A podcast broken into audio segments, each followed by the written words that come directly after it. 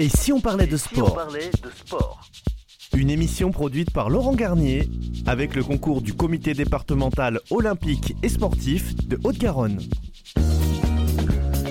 Bonjour à toutes et à tous, très heureuse de vous accueillir pour cette 35e émission de Et si on parlait de sport? Avec Laurent Garnier, nous allons avoir le plaisir de vous parler de sport, mais surtout de donner la parole à ceux qui font le sport. Bonjour Laurent. Bonjour Pauline. Bonjour à Brigitte Linder et son équipe du comité départemental olympique et sportif de Haute-Garonne, Clara, Norbert et Nils, qui nous font confiance et nous accompagnent pour la réalisation de cette émission. Et pour cette 35e émission, nous accueillons Matteo Guerini, entraîneur national de gymnastique aérobique au Pôle France à Toulouse, Clara Lestruo et Robin Soares, gymnaste au Pôle France de Toulouse, euh, Xavier Nassens, président de la Ligue de hockey sur gazon d'Occitanie, Sophie Raffi, présidente du Toulouse Université Club de hockey sur gazon, le TUC donc, euh, vice-présidente aussi de la Fédération française de hockey sur gazon, qui est en charge du développement de la féminisation. Et notre Bernard National, qui est notre chroniqueur et membre du comité directeur de rugby de Haute-Garonne, ainsi que Pascal Glo, grand reporter au journal de l'équipe et auteur du livre 100 ans de jeu 1924 à 2024 que nous accueillerons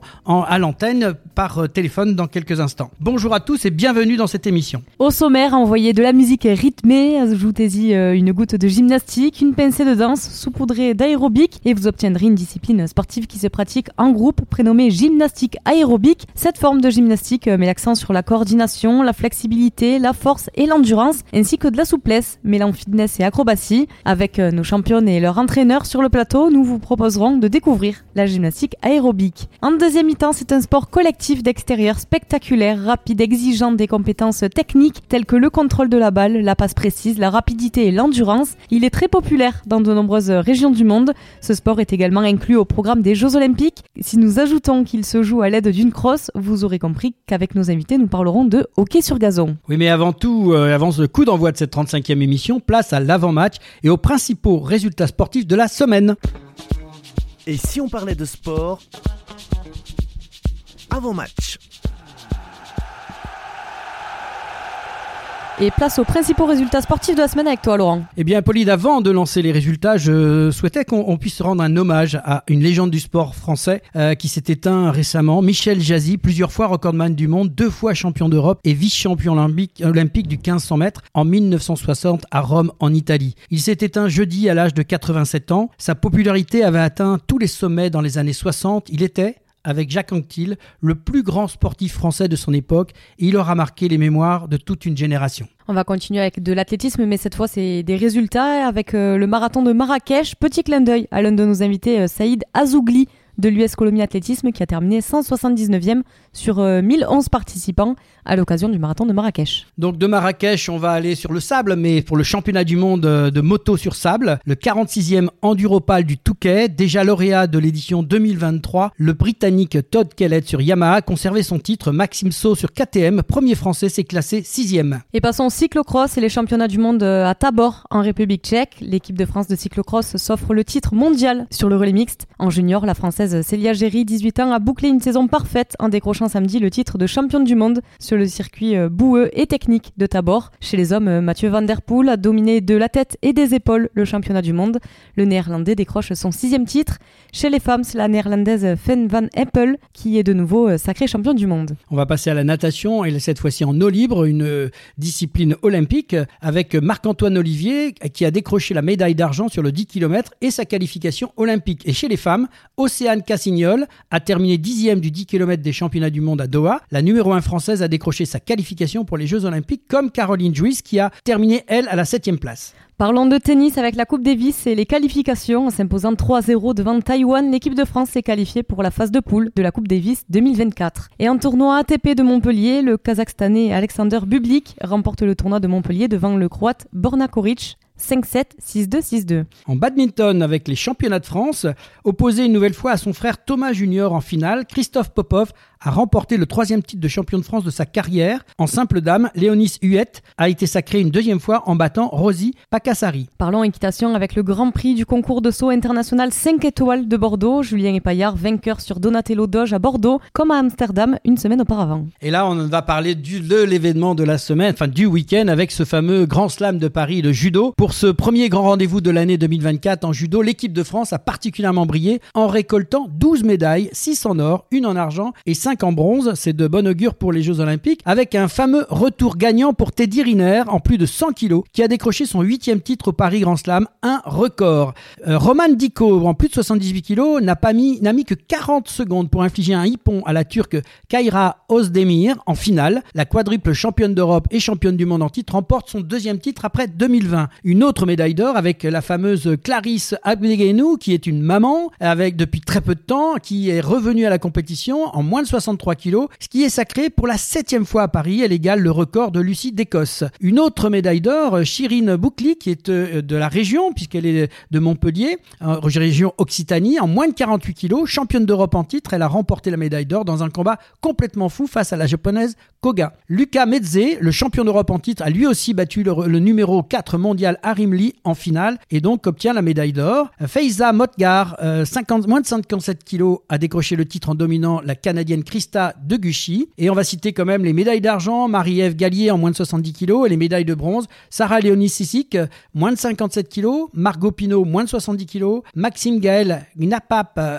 Ambou, moins de 90 kg, Madeleine Malonga, moins de 78 kg, et Léa Fontaine, plus de 78 kilos. Bravo à l'équipe de France. Et passons aux Jeux Olympiques de la jeunesse qui se sont déroulés à Gangwon en Corée du Sud. La quatrième édition de ces Jeux Olympiques de la jeunesse d'hiver euh, s'est officiellement clôturée jeudi 1er février au stade olympique de Gangwon en Corée du Sud. La délégation française composée de 65 athlètes engagés dans 12 disciplines, que ce soit le biathlon, bobsleigh, combiné nordique, hockey sur glace, luge, patinage artistique, patinage de vitesse sur piste courte, saut à ski, ski acrobatique, ski alpin, ski de fond et snowboard, a remporté 18 euh, médailles dont 7 en or, 5 en argent et 6 en bronze, établissant un nouveau record de médailles remportées par un athlète euh, toute nation confondue. Il s'agit du biathlète Antonin Guy et en hissant pour la première fois dans les annales euh, des Jeux olympiques de la jeunesse d'hiver, la France au quatrième rang des nations, des performances inédites. Et on va passer au snowboard cross avec la Coupe du Monde à Gudori, deuxième victoire de la saison pour Chloé Tresputch euh, en snowboard cross. En ski cross, Coupe du Monde à Saint-Maurice en Suisse, le français Yuri Duplessis Kergomar a signé son troisième podium de l'hiver en ski cross. On passe du ski au ski alpin avec la Coupe du Monde de slalom en Chamonix en France. Chez les garçons, Clément Noël a fini troisième du slalom de Chamonix, remporté par le Suisse Daniel Yule. Euh, championnat du monde junior à Avoriaz en France, Alban Elesi Canaferina décroche l'argent sur le géant des mondiaux de junior de ski alpin. Et en basket cette fois, et l'Euroleague Femmes, Villeneuve d'Ascq a réussi son pari historique européen, battre Polkovic 85 à 72 et se qualifie pour la première première fois euh, de son histoire en quart de finale de l'Euroleague. Déjà éliminé de l'Euroleague, Lasvel a parfaitement terminé sa campagne européenne avec une victoire à domicile face au club euh, roumain d'ACS Sepsisic 94 à 77 et en Euroleague Homme, deux jours après son précieux succès face aux partisans Belgrade 85 à 70, Monaco a récidivé vendredi contre Fenerbahce 76 à 69. Lasvel n'y arrive pas en Euroleague, deux défaites consécutives mardi à domicile face à Fenerbahce 83 73 et jeudi contre le Real Madrid 86 à 79. On passe au handball avec la Coupe de France des demi-finales, Montpellier-Nantes, Paris Saint-Germain et Toulouse qui sont qualifiés pour ces demi-finales de la Coupe de France. En volleyball et la Marmara Spike League, Montpellier bat facilement Toulouse en 3-7. Tours s'est imposé 3-7 à 0 face à Narbonne.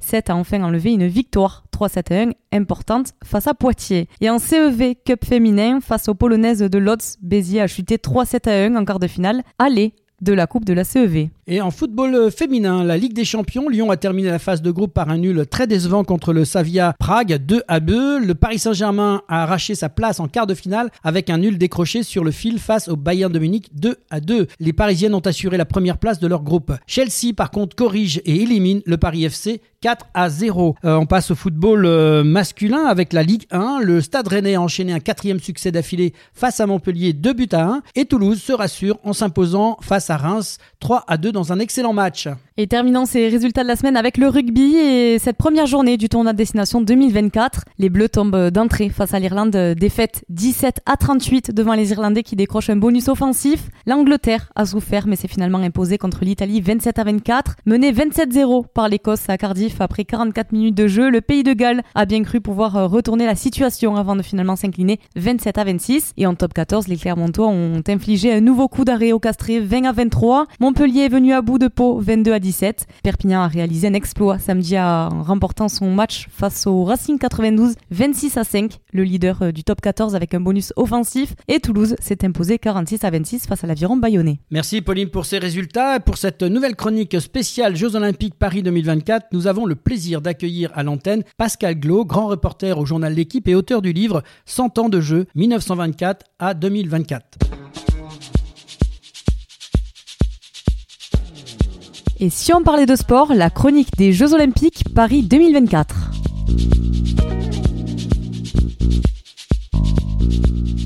Chaque semaine, nous vous proposons de revisiter l'histoire des Jeux Olympiques, ses origines, ses valeurs, ses champions, son palmarès, avec notre chronique spéciale Jeux Olympiques Paris 2024 en compagnie de Bernard Pujol et de Laurent Garnier. Bonjour à tous les deux. Bonjour Pauline. Bonjour Pauline. Pour cette nouvelle chronique spéciale Jeux Olympiques Paris 2024, nous avons le plaisir d'accueillir à l'antenne Pascal Glo, grand reporter au journal L'équipe et auteur du livre 100 ans de jeux 1924-2024. Bonjour euh, Pascal. Bonjour Pauline, bonjour à tous. Bonjour, bonjour à tous. Merci d'avoir accepté notre invitation pour nous parler de ce livre, donc 100 ans de jeu 1924 à 2024. Un livre très illustré de plus de 400 pages, riche en informations, en témoignages, en anecdotes. Un véritable recueil pour revivre les 24 éditions des Jeux Olympiques. Alors Pascal, la première question qui me vient, c'est comment t'es venu à l'idée de réaliser un tel livre sur les Jeux Olympiques? Bah, écoutez, euh, l'équipe avait avait fait des, des livres euh, patrimoniaux, des grands livres d'histoire du sport euh, au milieu des années 90, euh, à l'occasion notamment des 50 ans de l'équipe, et puis euh, également à l'occasion des Jeux d'Athènes. Il y avait eu un livre d'Athènes à Athènes qui, qui évoquait l'histoire olympique. Et ensuite, bah, pendant quelques années, le, on avait arrêté de faire de, de beaux et grands livres de cette nature. Et l'an dernier, nous avons repris le lien avec l'histoire des unes de l'équipe. Et cette année, donc le, forcément l'arrivée des Jeux à Paris, 100 ans après les Jeux déjà à Paris en 1924, nous a semblé tout naturel de, bah, de revoir à travers nos archives, textes et photos, euh, bah, toute l'histoire de ces, de ces éditions. Bah écoute, c'est un sacré boulot, le, livre est très très beau. Euh, nous, il nous a séduit et on, s'en sert euh, vraiment parce que je trouve que vous avez fait un, super job. Alors justement, combien de temps il faut pour concevoir, euh, sectionner des articles, harmoniser l'ensemble? Il a fallu, enfin en tout, le livre a pris 10 mois de travail, sachant pour mon plus grand bonheur quand même que nos archives sont toutes numérisées. ça remontait bien sûr à 1924, l'équipe n'existait pas alors, c'était l'auto, l'ancêtre de l'équipe, et nous avons également numérisé tout, euh, toutes les éditions de l'auto. Donc il a fallu euh, bah, se plonger dans toutes les éditions. Euh, mais la difficulté en fait venait du fait que, par exemple, en 1924, le, le, rugby a commencé, l'épreuve de rugby a commencé au mois de mai, l'ouverture des Jeux a eu lieu en juillet, il n'y avait pas l'unité de lieu et de temps qu'il y a aujourd'hui avec la quinzaine incontournable. Là, il est facile de retrouver les, les événements. Donc là, c'était le, le, la première difficulté.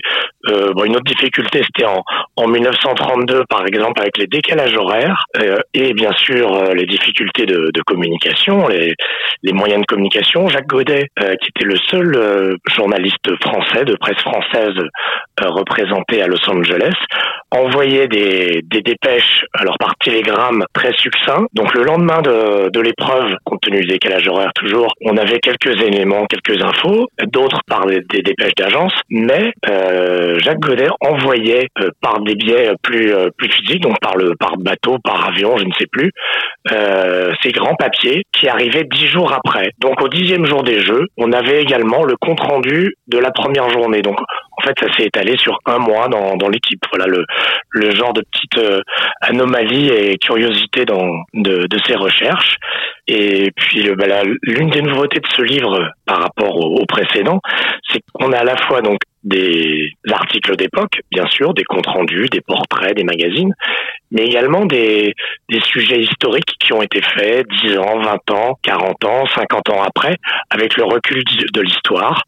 Euh, L'équipe a, a, fait beaucoup de, de papiers de ce genre ces 20 dernières années, donc ça nous a permis également de, de, de nous replonger dans les, dans les archives avec, euh, bah, avec un équilibre davantage euh, et des sujets consacrés aux, aux, sportifs qui n'étaient pas très représentés dans nos, à la fois aux Jeux Olympiques et encore moins dans nos colonnes il y a, il y a une centaine d'années. Et justement, comment avez-vous choisi les moments emblématiques des Jeux Olympiques à inclure dans votre livre et quels critères a guidé votre sélection? Alors Pauline, la, la, la, première chose, en fait, moi je, je tenais avant tout à ce qu'il y ait tous les champions olympiques français depuis 1924, qu'ils soient tous présents. Donc pour la partie française, c'est-à-dire pour chaque édition, il y a une partie internationale avec les stars. Donc les champions qui ont été le plus souvent, euh, qui ont été le plus médaillés, les, les héros de chaque édition au niveau mondial. Et au niveau français, j'ai tenu à ce qui est en 1924 les, les, les photos. On n'a pas les photos de tout le monde, mais très rapidement, euh, dans chaque édition, il y a une photo et un article sur l'ensemble des champions olympiques français. Donc c'était vraiment la,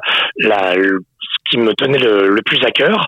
Euh, après, pour les premières éditions, euh, les papiers vintage, c'est-à-dire les papiers que l'on a fait 50 euh, ans ou 60 ans après, ont permis justement de remettre en valeur des championnes euh, qui étaient ignorées à l'époque et que dont le destin nous a paru euh, intéressant. Donc ça, ça a permis, euh, ben, par exemple, de faire des, des sujets sur euh, Virginie Herriot, qui était championne olympique de voile en 1928. Alors en 1928, il y avait trois lignes quoi sur elle dans le dans, dans le journal.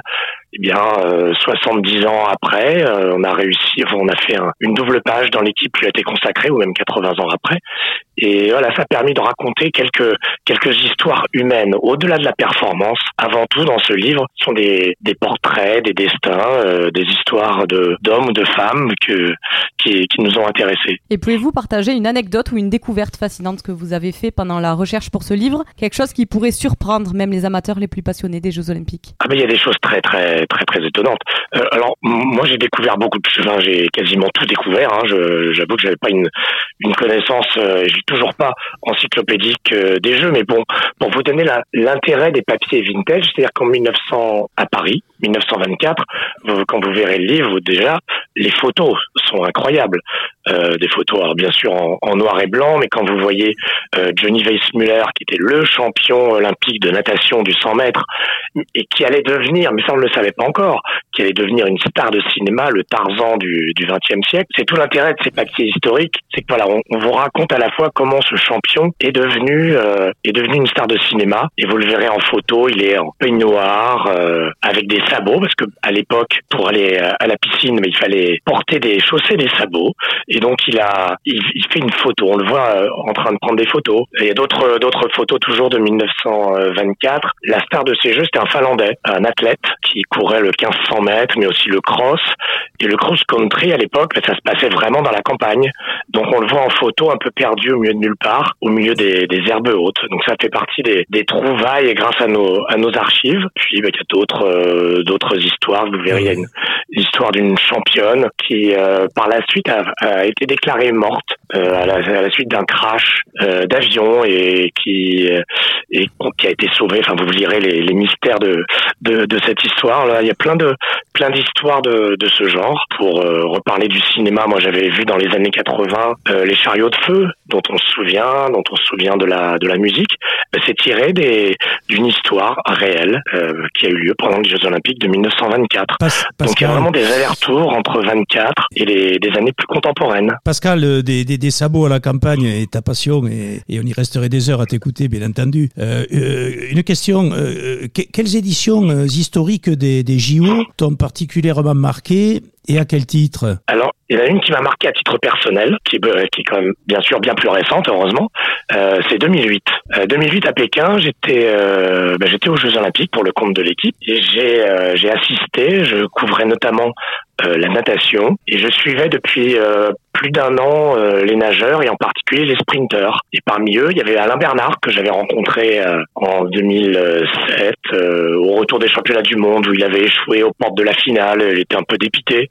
Il se remettait en cause. Il était plus si jeune que ça. C'était voilà, c'était il était à un an de, de ces Jeux Olympiques. Et en un an, j'ai vu ce, ce jeune homme dans le doute à Antibes à l'entraînement au petit matin et je l'ai suivi pendant un an. Et puis, eh ben, en 2008, j'ai vu euh, d'abord battre des records du monde, arriver en favori, ce qui n'est jamais facile aux Jeux Olympiques, et décrocher la, la médaille d'or euh, sur la discipline reine, qui est le qui est le 100 mètres. Et donc ça, ça reste vraiment un parce que forcément, même s'il n'y a pas de, de, de proximité beaucoup avec les avec les champions euh, en natation, à l'époque, c'était encore un peu c'était encore possible. Donc on assistait aux entraînements, il n'y avait pas il y avait pas un chat, il y avait un entraîneur, il y avait un groupe de nageurs et, et le journaliste qui était là, curieux et, et incroyablement étonné de voir l'ingratitude de l'entraînement. Donc le voir chanter la Marseillaise, souriant, euh, remerciant son entraîneur, ça m'a ça m'a beaucoup ému euh, à l'époque.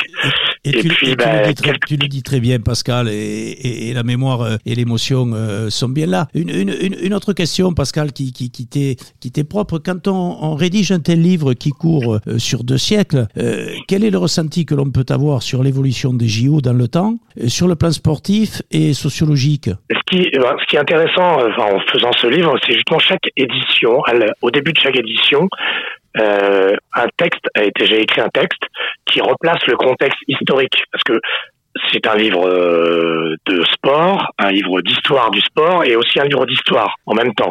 On voit l'évolution euh, des voilà des, des pays, des, des conflits. Euh, donc c'est ce, cette évolution là qui est intéressante. Des fois les, les jeux prennent prennent le pas sur l'histoire. Ils se alors ils se voulaient apolitiques. En fait, ce n'est que politique. Donc c'était vraiment très intéressant.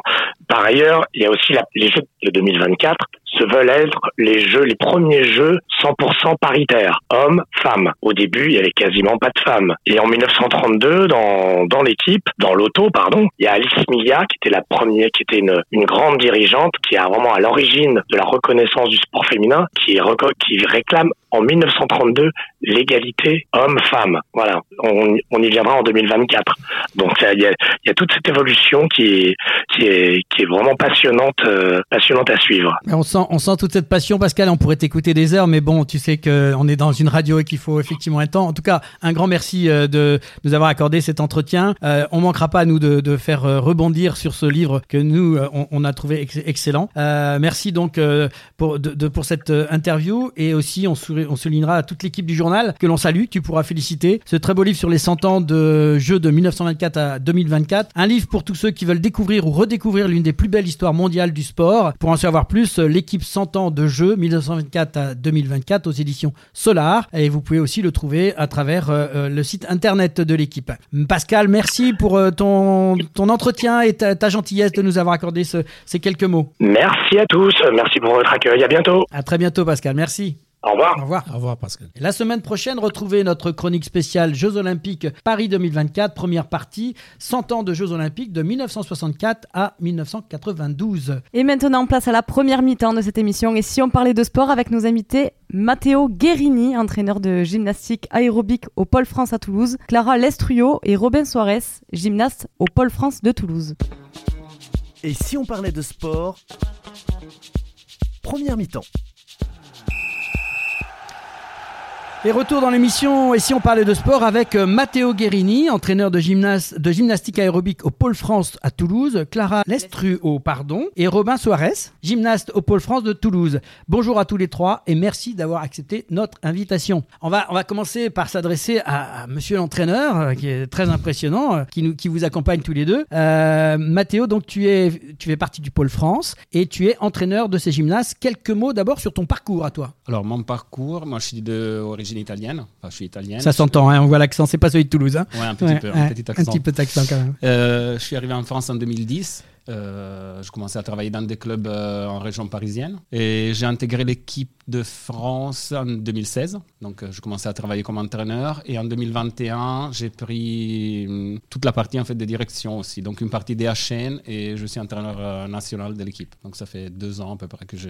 Et, tu, tu, avais une formation particulière en venant d'Italie? Tu étais déjà. Alors, j'étais gymnaste de gymnastique artistique masculin. D'accord. Jusqu'à 2000, ouais, début 2000. Et après, j'ai découvert l'aérobic et j'ai commencé moi en tant qu'athlète et j'ai entraîné en parallèle. D'accord. Alors, Clara, bonjour. Bonjour. Toi, tu es toulousaine. Est-ce que tu peux nous parler de ton parcours euh, personnel et sportif? Euh, Oui, bien sûr. J'ai commencé la gym aérobique un peu par hasard parce que j'ai trouvé un club euh, pas loin de chez moi. J'ai commencé au début du collège, donc j'avais à peu près 10 ans. Et en fait, j'ai tout de suite adoré. Ça a été le coup de cœur. Et du coup, bah, j'ai continué pendant plein d'années. Et là, maintenant, ça fait 6 ans que je suis en équipe de France. Et du coup, je continue à faire ça avec mes études en parallèle. Maintenant, j'ai 20 ans. Et voilà. Et Robin, toi, bonjour. Alors, tu es originaire de Chambéry. Est-ce que toi aussi, tu peux euh, nous dire quelques mots sur euh, ton parcours?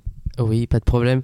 Euh, de base, je suis originaire de Chambéry. J'ai commencé la gymnastique aérobique à l'âge de 10 ans euh, par une amie à ma mère qui, en, sa fille, en faisait. Et du coup, j'ai découvert et j'ai tout de suite aimé, plus que la gym euh, artistique, gamme, parce que c'est plus, c'est différent. Ça mélange plus de technique et d'artistique que la gym basique. Et du coup, j'ai continué et je suis c'est ma troisième année en équipe de France et je suis au lycée en parallèle. Eh ben écoute, euh, merci en tout cas à, tous les deux d'être venus ici. justement, tu viens de parler de gymnastique, on va dire artistique.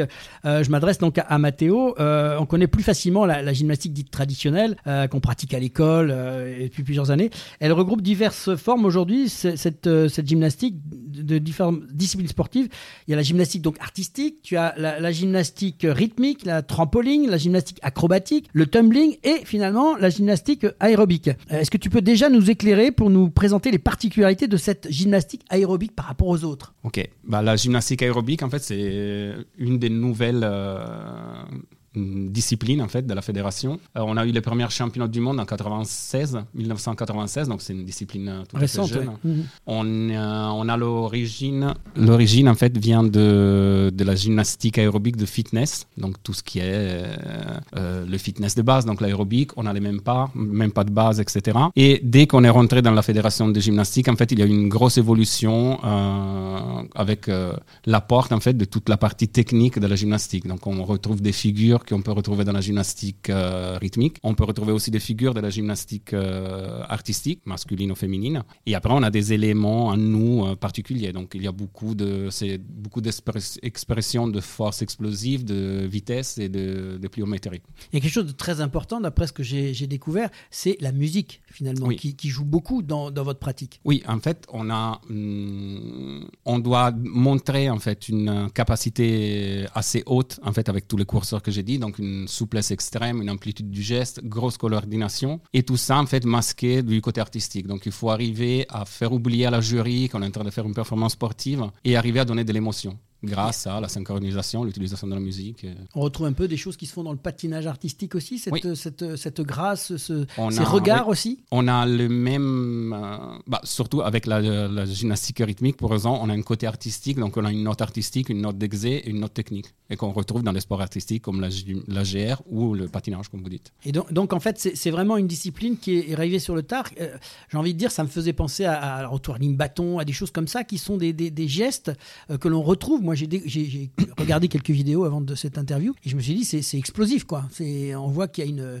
il y a un rythme tout le temps, c'est en permanence en mouvement quoi. Oui, c'est ça qui m'a tout de suite euh, euh, passionné. C'est cette euh, recherche déjà d'amplitude de geste, de vitesse et, et, après aussi si on va sur le côté technique, toute la partie de préparation physique, ça doit être bien calibré et tout est calculé. C'est cet équilibre que je On parle de routine, j'ai lu ça. C'est quoi une routine? Une routine, c'est un mouvement complet donc, quand le gymnaste il monte sur le praticable, il y a une bip et bah, tout le mouvement qu'il y a derrière, on l'appelle la routine. Donc c'est une routine complète, donc c'est la, routine qu'il faut en compétition. Et on est jugé sur cette routine en fait. Oui. C'est le principe de ça. Ça dure combien de temps à peu près? Euh, Une minute 20, plus ou moins 100 secondes pour les solos, et une minute 25, plus ou moins 100 secondes pour les catégories composées, duo, trio, groupe. Alors pour, le, pour le, les spécialistes, ça fait appel à quoi comme, euh, comme cardiaque? C'est quelque chose, c'est de la résistance, c'est de l'endurance. Qu'est-ce qu'il faut avoir pour être euh, un, bon, un bon gymnaste? Euh, bah, C'est un peu paragonné le dernier test qu'on a fait. Là, on doit refaire des tests avec le nouveau code qui, qui, vient de sortir. Mais les derniers tests qu'on avait fait, en fait, l'effort qu'on demande, c'est un peu comme les 800 mètres. Donc, c'est du lactique pur. L'intensité, elle est maximale sur le cardio. Donc, voilà, c'est ça qu'il faut.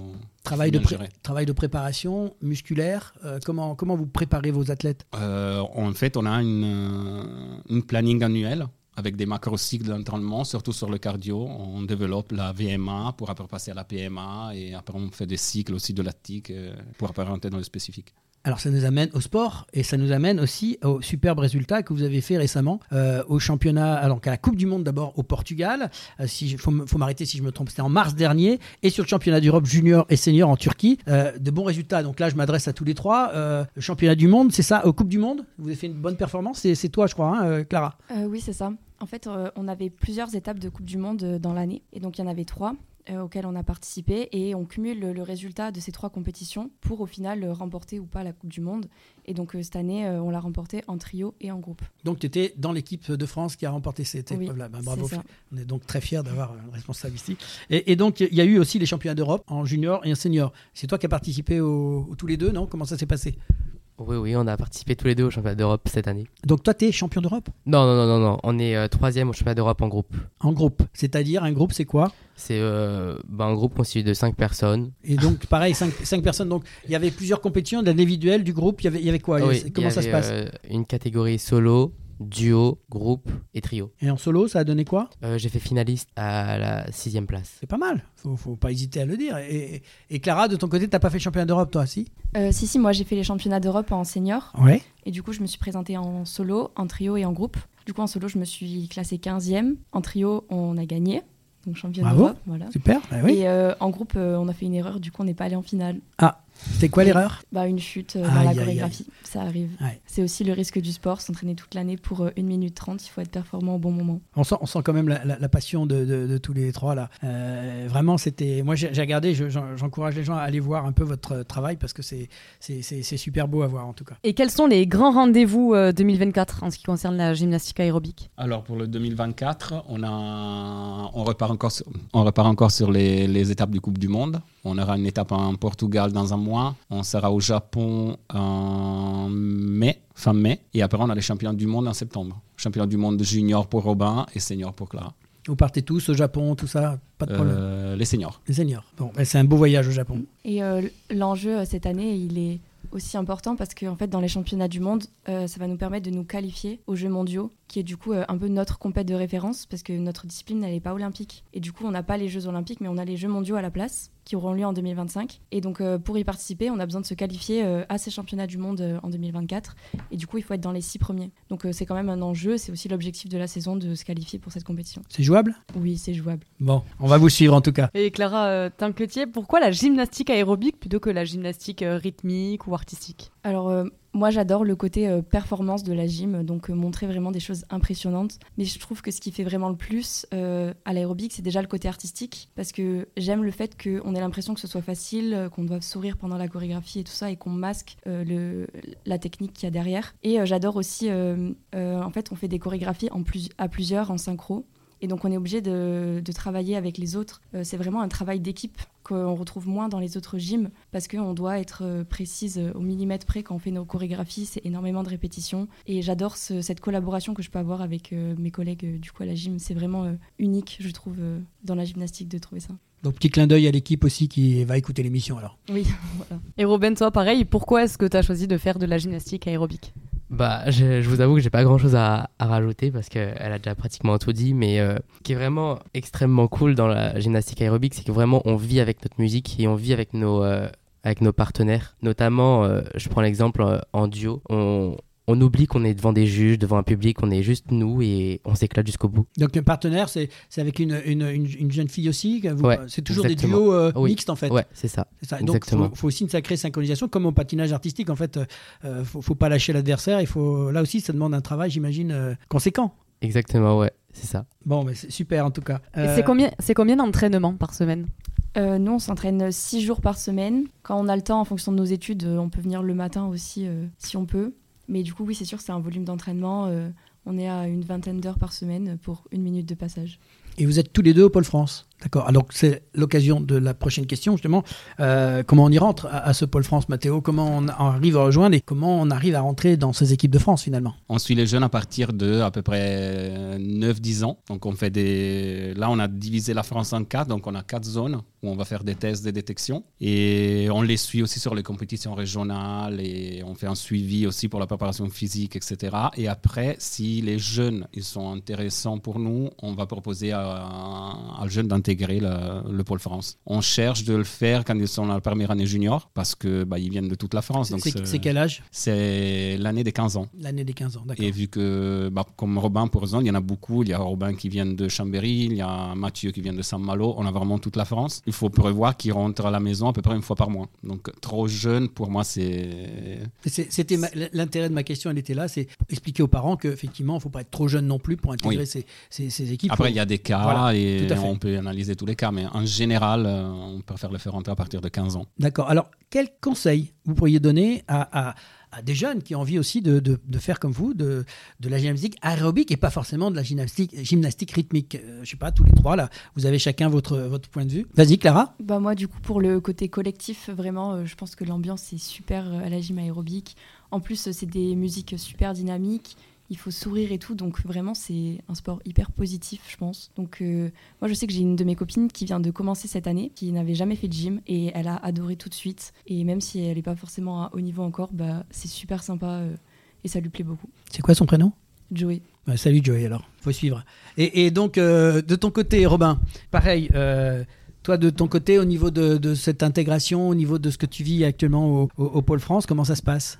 Bah, franchement, au début, c'était euh, un peu compliqué de partir, le, fait de partir loin de sa famille, euh, le fait de tout quitter, de tout recommencer à zéro pour, pour, la discipline. Alors, justement, puisque tu l'as vécu, quel conseil tu donnerais, toi, à un garçon qui a envie, qui est encore euh, comme toi au lycée, de, de, faire cette discipline, pratiquer cette discipline, pardon?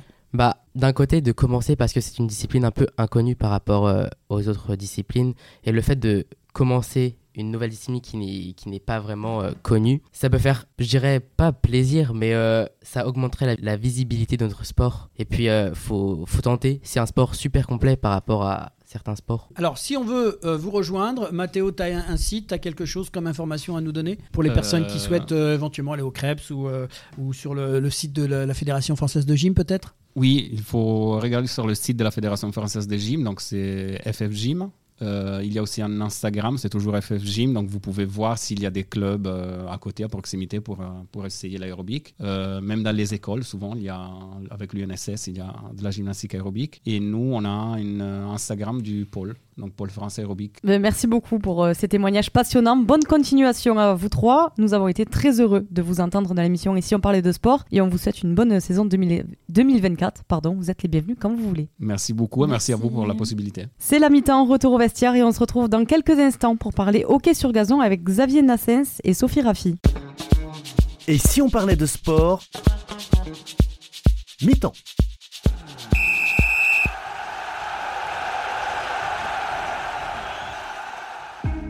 Passionné de sport, vous souhaitez participer à son développement sur le territoire de la Haute-Garonne Alors ne cherchez plus. Le comité départemental olympique et sportif de la Haute-Garonne est là pour vous. Notre passion commune, l'excellence sportive et l'olympisme. Le CDOS 31 accompagne les comités départementaux et les clubs dans leur développement. Par des formations adaptées aux bénévoles salariés pour développer leurs compétences, par l'organisation de multiples manifestations sportives dans lesquelles vous pouvez être intégré, à travers la mise à disposition de volontaires en service civique. Alors contactez le comité départemental olympique et sportif de la Haute-Garonne dès maintenant par mail contact@cdos31.org ou au 05 62 24 19 02. Ensemble, faisons briller la Haute-Garonne à travers le sport. Et si on parlait de sport Deuxième mi-temps. Et retour dans l'émission Et si on parlait de sport avec nos invités Xavier Nassens, président de la Ligue de hockey sur gazon d'Occitanie, Sophie Raffi, présidente du Toulouse Université Club de hockey sur gazon, le TUC, euh, vice-présidente en charge du développement féminisation au sein de la Fédération française de hockey sur gazon. Bonjour à tous les deux et merci d'avoir accepté notre invitation. Bonjour Laurent. Bonjour à tous et merci. Alors, Merci Xavier. Nous avons donc on, va on va d'abord parler euh, au, président de la ligue.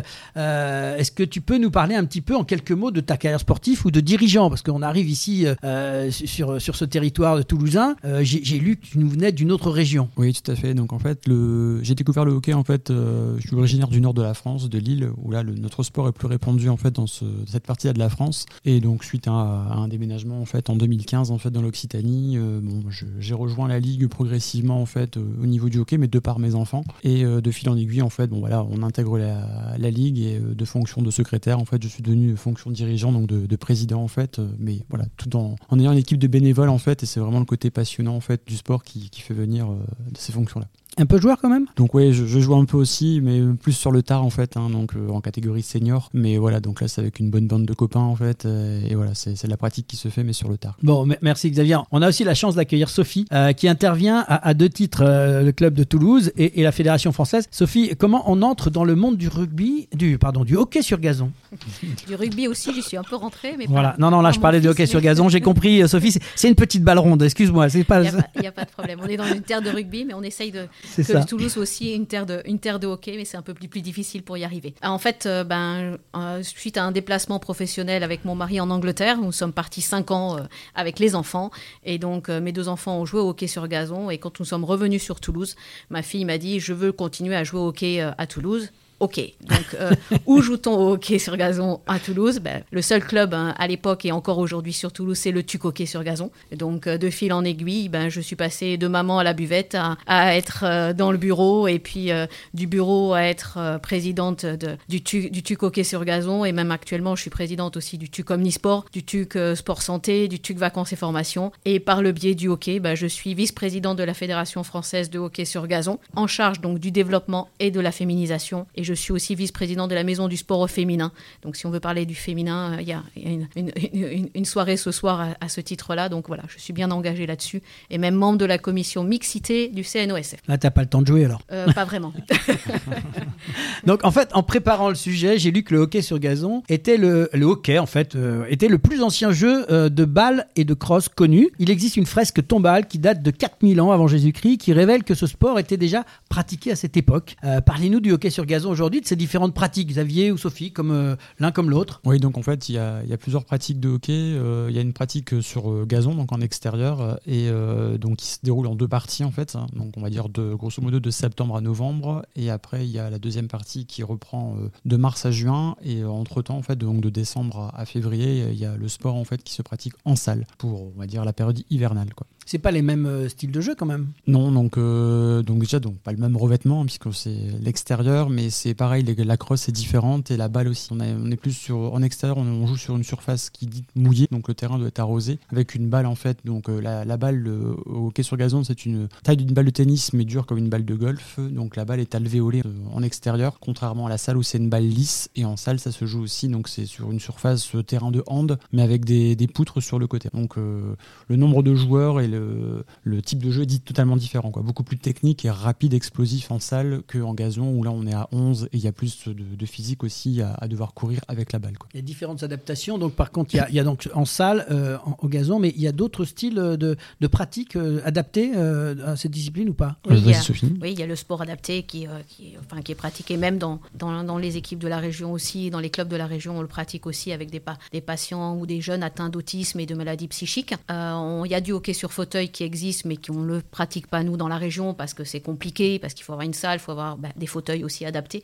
Mais euh, voilà, c'est des choses qui sont en train d'essayer d'être développées au niveau national parce que ben, il y a une possibilité euh, ben, d'adapter notre, notre activité, comme beaucoup d'autres, à, tous les, les, individus, euh, qu'on soit valide ou non. Merci pour toutes ces informations. Est-ce que vous pouvez nous faire un point sur l'actualité sportive de la discipline, peut-être les derniers résultats de nos Françaises, nos Français au niveau national et international? La grosse nouveauté, je dirais, c'est la participation de nos deux collectifs hommes et femmes au JO de Paris 2024. Pour les hommes, ça fait quelques années, dans les années 50, qu'ils y ont participé pour la dernière fois. Mais pour les femmes, ça sera la première fois. Donc il fallait qu'elles soient euh, classées euh, au rang euh, mondial du 25e rang mondial. Et actuellement, elles sont 20e. Elles, sont, elles ne font que progresser. Et donc, elles vont participer donc, à Paris 2024 au stade mythique de Yves du Manoir, puisque c'est le stade de 1924. Donc, on va pouvoir y faire des belles rencontres où il y a 12 équipes euh, hommes et 12 équipes femmes, dont le, le, tirage n'est pas encore sorti, mais en tout cas les équipes sont connues à ce jour et qui vont participer. Euh, donc ça va être un gros challenge pour les filles particulièrement. Pour les garçons, on espère qu'ils vont... Mais bon, tout est possible. Un petit, un petit espoir quand même? Tout est possible, voilà. on se mouille pas. Et justement, quels sont les développements envisagés pour le hockey sur gazon dans la région et sur le plan national Alors, donc euh, sur la région, en fait, sur le développement, bon, donc on, a encore en fait un gros développement à devoir faire sur la région, comme le sport est encore euh, méconnu et il, mérite d'être connu et d'être visible. Donc, on passe par le développement en fait d'une part scolaire, donc avec des interventions en fait de par les, comités départementaux, a des agents de développement en fait qui interviennent euh, dans les écoles pour faire des interventions, pour dispenser la pratique de ce sport, notamment aux professeurs d'EPS, qu'ils puissent continuer. Donc ça, c'est un premier volet. On a aussi bah, des développements qui se font. Il y a des dispositifs qui sont aussi mis à disposition donc par l'ANS et par la fédération qui peuvent être un terrain de proximité. Pour terrain de proximité, ce sont des terrains qui peuvent se, monter et se démonter, mais pour montrer toujours cet aspect visible en fait de la pratique du sport. Donc pour donner aussi envie aux gens de, pouvoir y participer. Et donc on, voilà. Et après on essaye aussi avec différents axes, notamment la féminisation pour développer ce, cette partie-là en fait qui est aussi très importante côté fédéral et, on essaie de s'y attacher aussi euh, régionalement. Juste rappeler quand même, parce qu'on parle de hockey sur gazon, mais pour clarifier le débat, euh, on est bien d'accord qu'on court avec une, une crosse à la main, on est bien d'accord, vous m'arrêtez, et on pousse, euh, on, on, dirige, je ne sais pas comment on appelle, euh, une balle, et il y a deux buts de chaque côté. Donc, je voudrais juste qu'on clarifie ce point-là. Alors, tout à fait. Donc, en fait, c'est comme on disait, la surface, mon gazon typique, c'est euh, on joue à 11 contre 11, donc quand c'est un grand terrain, avec deux buts de chaque côté, un gardien qui est équipé. Et donc, voilà. Donc, le principe, c'est marquer des buts. Le principe, c'est bien de marquer des buts avec cette balle, mais en effet, on court bien avec un, stick, une crosse, en fait, et une balle. Quoi. Un match dure combien de temps? Ou, ou alors, je me suis trompé tout à l'heure, c'est pas des mi-temps. Je vois que Sophie me fait les gros yeux. Donc comment voilà, comment c'est géré on a, des cartons, le, temps officiel donc c'est cartons et c'est 4 fois 15 minutes. 4 fois 15 minutes. Donc ça veut dire que c'est quand même intensif quoi au niveau du cardiaque, euh, ça court beaucoup quoi. Ça, court beaucoup donc voilà, donc euh, sur euh, sur un jeu à 11, donc on a des remplaçants bien évidemment qu'on peut faire rentrer mais oui, globalement en fait, ça reste physique oui. OK, je dirais je rajouterai que deux choses. Il y a par rapport à la spécificité du, du sport, par rapport au foot, il n'y a pas de hors-jeu et le nombre de remplaçants est indéfini infini. Pardon. Donc, du coup, euh, c'est pour ça que ça met euh, une certaine euh, rapidité au, match. on parlait de développement, mais le développement au niveau national, je crois qu'il y a un sujet sur lequel tu, voulais qu'on revienne plus particulièrement. Ben, notamment la féminisation, puisque je suis en charge de ce, de ce projet-là. Et pour rappeler plusieurs choses, notamment le plan de féminisation qui a été comment dire, euh, plébiscité et par euh, la Fédération européenne de hockey, où nous avons été marqués comme, euh, comme un plan qui va être repris par, par différentes fédérations et aussi au niveau de l'Agence nationale du sport. Ce plan de féminisation a reçu un trophée par rapport à, cette, à ce, à ce projet-là, qui est le seul qui soit aussi bien euh, détaillé. Et maintenant qu'il va falloir qu'on mette en place que euh, actuellement on est 29% de féminines au niveau euh, national et au niveau international, c'est à peu près 50% de femmes qui jouent au hockey. Et on est le troisième sport le plus pratiqué au monde. Donc même nous, au niveau français, on est en deçà de ce qu'on devrait être. Et le problème, c'est les infrastructures, c'est euh, la formation des entraîneurs, c'est euh, tout euh, ce travail-là que nous sommes en train de, mettre en place au sein de la fédération, c'est préparer l'héritage de Paris 2024 dans la mesure où nos deux collectifs sont, engagés. On espère que ben, l'année prochaine et les années d'après, on va pouvoir notre sport avec euh, toutes les actions que nous sommes en train de mettre en place euh, au sein de la fédération et au sein de nos, de nos régions, avec des clubs qui vont s'ouvrir, tel qu'il va y avoir un club à Clermont-Ferrand qui n'existait pas. Donc voilà, il faut qu'on aille, sur tous les territoires pour qu'après nos déplacements ne soient pas toujours entre Toulouse et Lille ou entre Toulouse et Paris, euh, parce qu'il y a à peu près la moitié des, des, licenciés qui sont, enfin même trois quarts des licenciés qui sont entre Paris et, et Lille, et le reste de la France correspond à peu près à un, tiers de, des licenciés. Alors, c'est comment attirer les femmes au hockey sur gazon. C'est ça que tu es en train de me dire. Alors, pour attirer les femmes au hockey sur gazon, on a plusieurs options, et notamment au niveau du printemps. Depuis maintenant trois ans de ça, nous organisons au sein de la fédération et euh, avec les clubs, avec les ligues, avec les comités départementaux, le printemps du hockey féminin. Donc, euh, cette année, nous allons en plus changer euh, notre, notre logo, notre modèle pour pouvoir essayer de l'actualiser et pour qu'il soit un peu plus attractif pour que, par exemple, il y a des actions telles que amène ta copine, amène ta maman, euh, amène ta cousine, peu importe, hein, voilà, et que chacune des filles ou des garçons, d'ailleurs, puisse amener une femme, une jeune ou une moins jeunes à pratiquer ce sport parce qu'il y, a des, euh, y a des équipes loisirs qui se sont montées aussi ces dernières années aussi et qui fonctionnent très très bien où euh, ben, c'est pas uniquement que la compétition mais euh, certains viennent et jouent au hockey parce qu'ils sont par pas, pas maman au bord du terrain et qui viennent ben, qu'on leur propose au sein des clubs de pratiquer plutôt que d'attendre sur le bord du terrain et ça c'est aussi une option qui fonctionne assez bien dans notre, dans notre sport. Alors qu'est-ce qui peut attirer un garçon ou une fille à, à jouer au hockey sur gazon? C'est un peu ça la question qu'il faut se poser. Aujourd'hui, on en est là. Donc, on va faire un plan de féminisation, c'est bien, mais il y a aussi des garçons qu'il faut aller chercher. Qu'est-ce qui peut les aider Donnez-moi des, arguments pour aller les chercher. Ah, déjà, il faut, faut de la visibilité. En fait. dans, chaque sport, il faut que ça se voit. Donc, on, va là, euh, sur euh, la région Haute-Garonne, enfin, Haute-Garonne et Occitanie, en fait, euh, on a deux terrains. Il y a le terrain à Toulouse qui a vu le jour, là, en fait, le grand terrain. On a un deuxième terrain, mais qui est un demi-terrain sur l'île Jourdain, donc dans le Gers. donc déjà, cette visibilité doit être là. Donc c'est pour ça qu'on a un peu encore du mal, parce que, bon, voilà, on manque, on manque de ça. Donc c'est vraiment après bah, le développement qui doit faire foi. C'est bah, lors des forums associatifs dans les rentrées scolaires, en fait, se montrer. Donc que les clubs participent à ces forums-là pour montrer ce qu'est notre sport, les interventions scolaires pour, y arriver, quoi. Et après, bah, c'est ramener les enfants et les faire essayer, quoi, en fait, là-dessus. Maintenant, quels conseils on pourrait donner à des parents euh, ou, à des jeunes qui veulent pratiquer Quels conseils on peut leur, leur, donner bah, Déjà, venez nous rejoindre dans nos, dans nos clubs, parce que ça, on est toujours ouvert à n'importe quel moment de l'année. On n'a pas, euh, nous, euh, de limitation pour l'instant en nombre de licenciés, donc on peut encore en accueillir un, certain nombre dans, dans, nos clubs. Ça, c'est une première chose. Bah, venez juste avec vos baskets, on vous prête des crosses. Les balles sont à disposition et, et venez essayer. Et cette année encore, j'ai eu des, des, des jeunes qui n'avaient jamais joué et qui voulaient trouver un, un autre sport, un sport un peu euh, que le foot, que, le rugby euh, ou que le hand. Et du coup, sont venus et ben, ont bien accroché. Donc, euh, ça montre que c'est un sport qui peut être ben, intéressant. Et une autre, une autre spécificité aussi, c'est que souvent, dans les cours de récré, on va jouer au foot. Donc, les garçons vont jouer au foot et les filles n'y joueront pas. Et que le hockey, il y, a une, y a une barrière qui s'abaisse qui et que les filles vont être parfois plus techniques que les garçons et que du coup, ça va rendre notre activité plus facile euh, pour, euh, et euh, que le, le, sexe ne soit pas quelque chose qui soit limitant par rapport à notre activité. Elle se tape pas dessus avec les, les crosses quand même Non, non. Non, ça, ça se passe bien. Au plus jeune âge, on souligne bien, c'est des équipes mixtes en fait. Hein.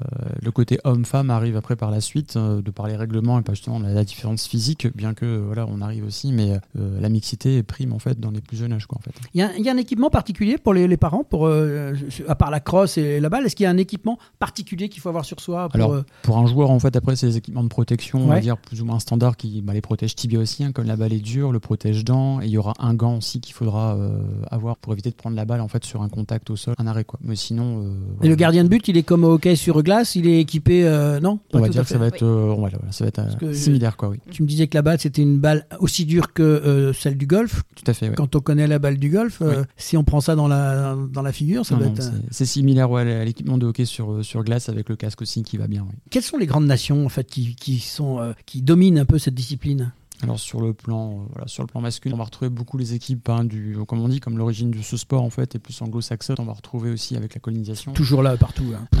Alors il n'y a pas que les Anglais Grande-Bretagne, mais il va être plus aussi avoir bah, l'Inde, euh, ces équipes-là aussi. Et après, bon là, on a quand même nos équipes en fait proches, Pays-Bas, Belgique, qui sont aussi sur le devant de la scène, quoi, en fait. là-dessus. Et chez les femmes? Bah, C'est un peu pareil. Enfin, pour les femmes, c'est aussi l'Argentine aussi, sur lequel il faut compter. Euh, et chez les hommes, actuellement, bah, c'est les champions du monde en titre, c'est la Pays-Bas.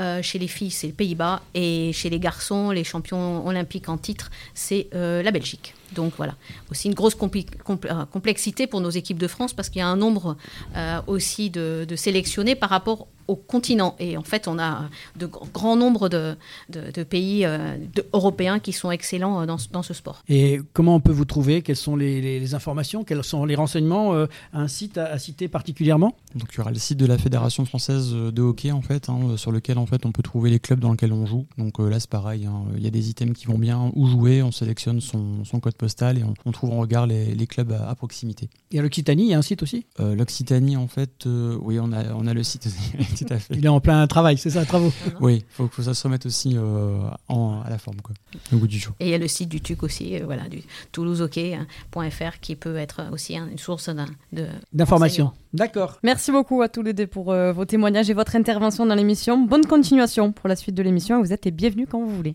Merci encore. Merci pour votre accueil.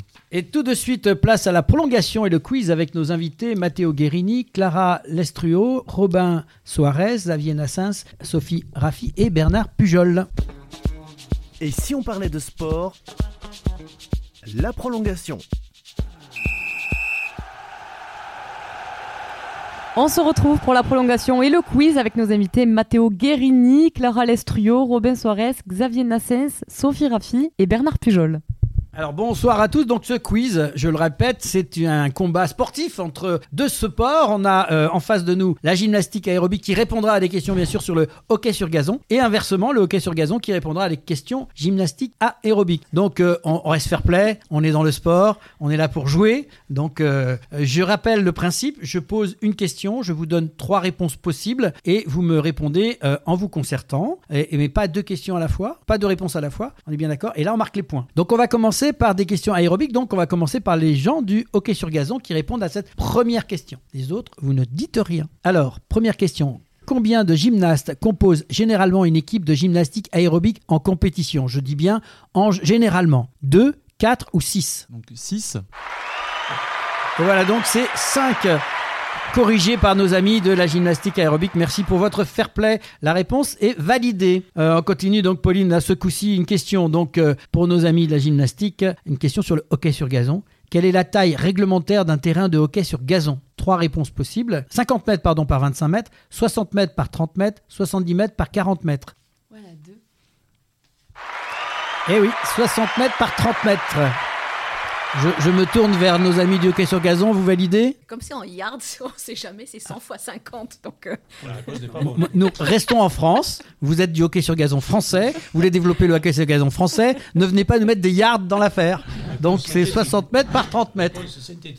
Pour moi, la dimension du grand terrain, c'est 91 mètres 40 sur 55 mètres. En tout cas, la réponse a été donnée de 2, c'est celle que j'avais inscrite, donc on va la valider pour nos amis parce qu'eux ont répondu à cette question et c'est la bonne réponse. Et puis les joueurs de hockey sont aussi fair play en fait. Voilà, donc on est, on est bon partout. La prochaine fois, ce que je vais faire, je vous enverrai les réponses. et vous, voilà, les questions et vous me répondrez comme ça, on y va. On revient sur euh, la gymnastique aérobique. Donc, euh, avec quels éléments sont évalués lors d'une compétition de gymnastique aérobique? Alors, j'espère que là, vous allez être d'accord. Il y a trois réponses possibles euh, flexibilité, force et agilité. B, originalité, expression artistique et synchronisation. 3, vitesse, endurance et coordination. Donc 2. Bonne réponse.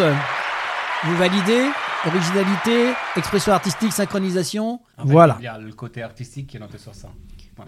Eh bien, c'est bon. Donc, on a une bonne réponse. On revient sur le hockey sur gazon. Alors, quelle sanction est de... quelle est la sanction pour un coup de pied intentionnel dans le hockey sur gazon? Quelle est la sanction pour un coup de pied intentionnel dans le hockey sur gazon? Carton jaune, carton rouge, coup franc indirect. Bon, on dit la 3. Coup franc indirect. Allez, vas-y. Non, c'est un carton jaune qui est donné à ce moment-là. Ça dépend où ça se situe. Il y a le, il y a le côté, il y a le côté intentionnel. Sur le corps, coup de pied, sur le corps ou sur balle Un coup de pied intentionnel, c'est ça qui, est, la question, elle est simple, c'est un coup de pied intentionnel. Donc là, la règle, c'est un carton jaune. On passe à notre troisième question pour la gymnastique aérobique. Quelle est la durée standard d'une routine individuelle de gymnastique aérobique en compétition? Alors, une, deux minutes ou trois minutes? C'est en général, hein, c'est une moyenne. 1 minute 20, va mettre. C'était donc une minute, c'est une minute 20 exactement, c'est ça? On passe à la question en quelle année Alors, question 3, donc euh, on est à combien le score, euh, Madame le juge? 3. les écrase. 3 Oula. Allez, on essaye de se refaire, euh, mais il y a la question Jeux Olympiques à la fin. En quelle année le hockey sur gazon a-t-il été inclus pour la première fois aux Jeux Olympiques? Premièrement en 1900, en 1924, en 1972 24 Vous validez oui, tout à fait, comme 124. Ça fait donc 100, ça fait 100 ans. Et le 7 février dernier, c'était le centenaire de la Fédération internationale de hockey qui s'est fait et qui a eu lieu à Paris. Et eh bien voilà, on apprend encore plein de choses grâce au quiz. Alors, on va jouer fair play, on remet tout pour une question, la dernière question sur les Jeux Olympiques. Et là, vous répondez, il y a la petite sonnette au milieu, on va la mettre entre vous là-bas. Et euh, c'est une question, non, non, là-bas, là-bas, là-bas, la question. ah oui, le fair play, le fair play quand même. Donc le principe, c'est celui qui tape le plus rapidement possible, qui répond le plus vite possible à la question. Donc euh, je vais vous donner la question, vous vous préparez. Attention, qui a allumé la flamme olympique lors des Jeux olympiques de Londres en 2012 Quatre réponses possibles. David Beckham, Queen Elizabeth II, Roger Federer ou Mohamed Ali? Mohamed Ali. Ah, c'était pas, pas c'est pour ça. Ah. David Beckham Non, elles avaient éliminé deux, il faut trouver les deux derniers. La reine alors. ça doit être la reine à Londres. Allez, elle l'a annoncé avant que tu tapes, donc je dirais qu'on valide. C'était effectivement à Londres. Bien évidemment, la Queen Elizabeth II, c'était normal que ça lui revienne à cette, euh, cette euh, grande dame euh, qui, qui, a, qui a disparu depuis. Voilà, en tout cas, on termine ce quiz. Merci d'y avoir participé. C'est la fin du match et de cette 35e émission. Retour au vestiaire pour les grands rendez-vous à venir et le programme de la semaine prochaine. Et si on parlait de sport? Fin du match. Et oui, c'est la fin du match et de cette 35e émission avec les grands rendez-vous de la semaine dans l'agenda des sportifs. Et Pauline Oui, et cette semaine, vous pourrez suivre jusqu'au 10 février du football avec la Coupe d'Asie des Nations au Qatar et jusqu'au 11 février euh, la Coupe d'Afrique des Nations en Côte d'Ivoire. Jusqu'au 9 février, il y aura les championnats du monde de water polo à Dubaï et les championnats du monde de natation artistique à Doha au Qatar. Puis jusqu'au 11 février, place au ski de fond avec les championnats du monde de ski nordique en Slovénie. Dès à présent et jusqu'au 13, il y a du tir sportif avec la Coupe du monde qui se déroule au Maroc. Jusqu'au 15 février, les championnats du monde de plongeon à Doha. Jusqu'au 18 février, ça sera de la natation afin de voir euh, les championnats du monde à Doha, au Qatar. À partir d'aujourd'hui jusqu'au 18 février, il y aura du biathlon euh, avec les championnats du monde en République tchèque. Du 8 au 12 février, le tournoi de qualification olympique femmes de basket. Entre le 8 et le 10 février, les championnats d'Europe indoor femmes de hockey en salle à Berlin. Entre le 9 et le 11 février, place au short track avec la Coupe du Monde en Allemagne. Du 10 au 11 février, ça sera de la luge avec la Coupe du Monde à Oberhof en Allemagne ainsi que du ski alpin pour euh, la Coupe du Monde Hommes en Bulgarie et la Coupe du Monde Femmes à Soldeu en Andorre. Place au rugby et particulièrement au tournoi Destination. Le 10 février, l'Écosse affronte la France et l'Angleterre le pays de Galles. Dimanche 11 février, l'Irlande reçoit l'Italie. Du 12 au 18 février, les championnats d'Europe de lutte gréco-romaine et de lutte libre à Bucarest en Roumanie, puis du 12 au 20 février, les championnats d'Europe d'haltérophilie à Sofia, en Bulgarie. Terminons cet agenda par du football avec la Ligue 1 pour le compte de la 21e journée. Euh, le 11 février, Toulouse reçoit Nantes et Montpellier Lyon. En Ligue des Champions, le 14 février, le PSG affronte le, le Real Sociedad pour les huitièmes de finale. Et en Ligue Europa, le 15 février, Toulouse sera à Benfica pour le match aller des 16e de finale. Marseille au Shakhtar Donetsk et Lens reçoit Fribourg. Oui, Pauline. Et donc, euh, le programme de cette semaine prochaine, c'est du rugby à 13. Nous vous en parlerons.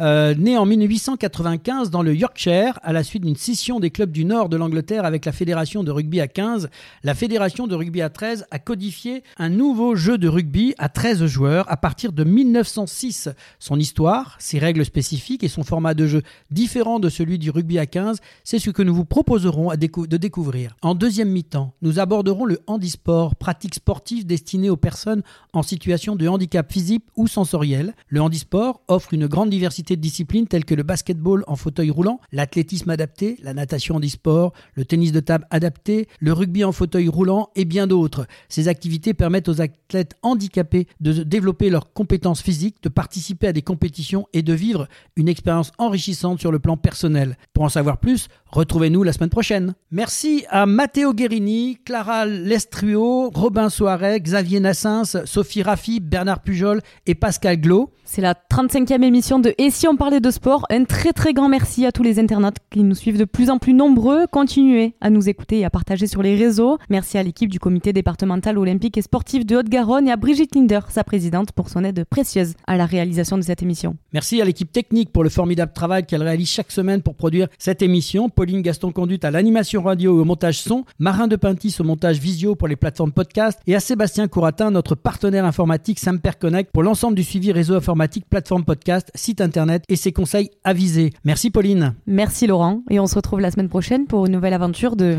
Et, si, on, parlait, de, sport, la, semaine, prochaine.